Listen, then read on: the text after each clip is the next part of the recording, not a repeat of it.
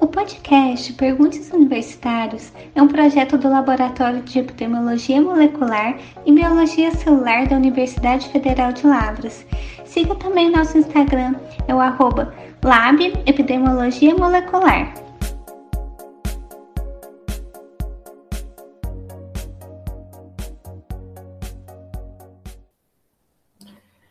Olá, meu nome é Rafael, eu sou estudante de Engenharia de Alimentos na UFLA e também faço atividade vivencial no Laboratório de Epidemiologia Molecular, o NEM.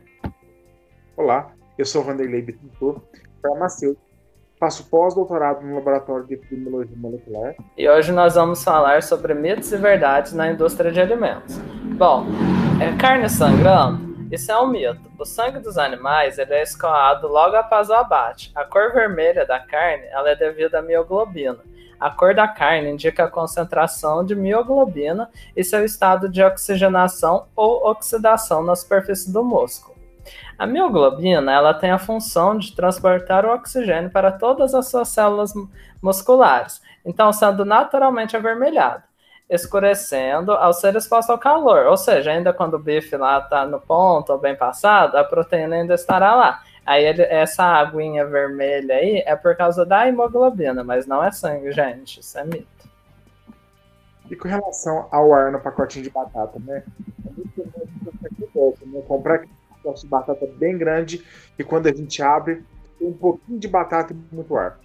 Na verdade, isso é muito intencional Primeiro, batata é um produto vegetal e oxida facilmente.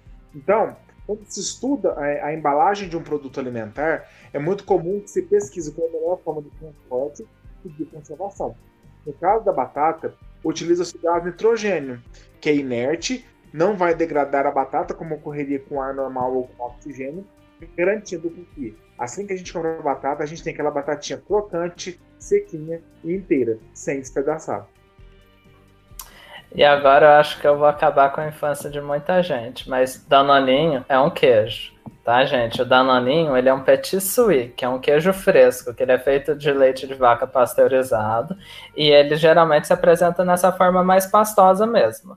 O que difere um petit suisse do iogurte são as etapas de produção, né, que, é, que ele passa, que é a pasteurização, a fermentação, a concentração do leite da vaca, até que se torna um queijo fresco incluindo a etapa de concentração da massa, como retirada do soro, e o que resulta nessa consistência mais densa e o teor maior de proteína e cálcio. E uns tempos atrás, né, o povo estava falando da, é, do encontrar um papelão na carne. Gente, mas isso é um mito.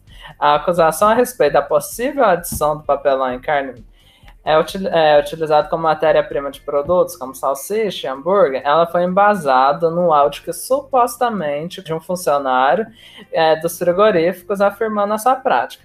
Porém, essa fala dele foi analisada e se referia à utilização do papelão como alternativa para a embalagem primária, prática não condizente com a legislação vigente. Então, gente, não tem papelão na carne, pelo amor de Deus. A embalagem primária ela deve ser um material plástico com, em contato direto com o produto e acondiciona, em acondicionada posteriormente em embalagem secundária de papelão.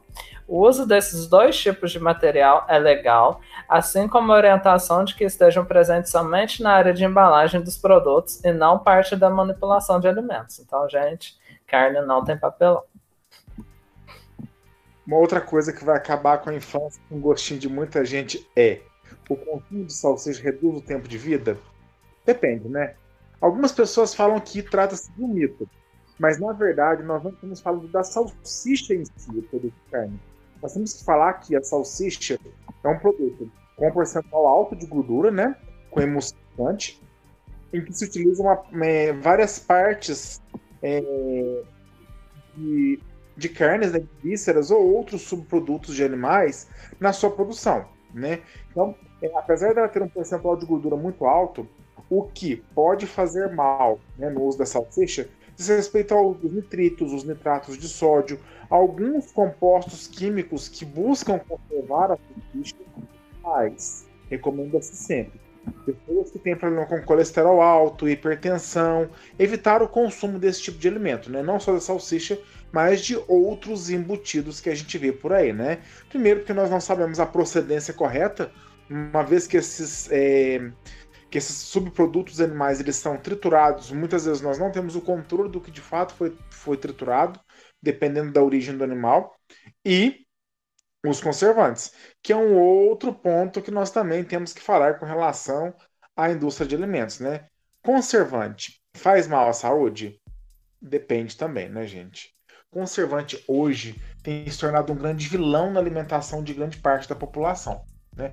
É, se a gente for avaliar bem, é, o conservante ele é importante, por quê? Porque ele aumenta a vida útil desse alimento, ele consegue manter esse produto com uma validade mais estável, reduzindo possíveis toques e infecções alimentares. No entanto, né, é, o uso de muitos é, produtos conservantes, né, como os, os nitratos, os nitritos, como eu já havia falado, né, eles têm sim, eles causam sim um grande dano à saúde. Então, hoje a gente tem observado muito um apelo para a busca de conservantes naturais, né? Óleos essenciais, extratos de plantas, que apesar de serem naturais, eles conseguem conservar com eficiência, reduzindo assim o risco ao paciente, o risco ao consumidor que vai fazer uso desse produto. Né? Então, é, tomar muito cuidado com relação ao uso, né, a composição dos conservantes. Uma outra classe de conservantes que nós temos visto muito tanto na indústria alimentícia quanto na indústria da beleza,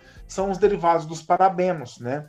Que hoje já se é, associa muito ao aparecimento tardio de é, neoplasias, de câncer. Então, evitar o consumo desses, desses conservantes aumenta é, e muito a qualidade de vida. Então, na busca, né, a gente é na busca por produtos alimentares, tentar sempre buscar aqueles produtos que tenham menor número de processos na sua produção, é menor número de conservantes, que sejam mais naturais, com é, datas de validade, é, com espaços de validade mais curtos, ou seja, é, eu tenho lá dois produtos, um que tem validade para dois anos depois da sua produção e um outro igual com validade para seis meses. Isso poderia ser um indicativo de que esse produto, é, com, uma, com um período de validade menor, ele tenha menor quantidade de conservantes. No entanto, é importante sempre, ao fazer a aquisição de produto alimentar, fazer a leitura do rótulo. Observem quais são os conservantes, procurem entender, busquem na internet é, o uso desses conservantes, a melhor utilização e a segurança deles. Só assim a gente consegue fazer com que é, esses alimentos é, sejam é, utilizados com mais segurança e com mais saúde. É, gente, vale ressaltar que uma informação errada compartilhada, ela gera grande impacto. Então, é, é bom a gente saber de onde a gente está vendo, é, olhar os rótulos, pesquisar, se informar. Se você gostou, manda no grupo do WhatsApp aí da família, compartilha esse podcast. Para mais temas, segue lá no Instagram para dar dica para gente de mais tema para a gente fazer. É isso, gente. Obrigado.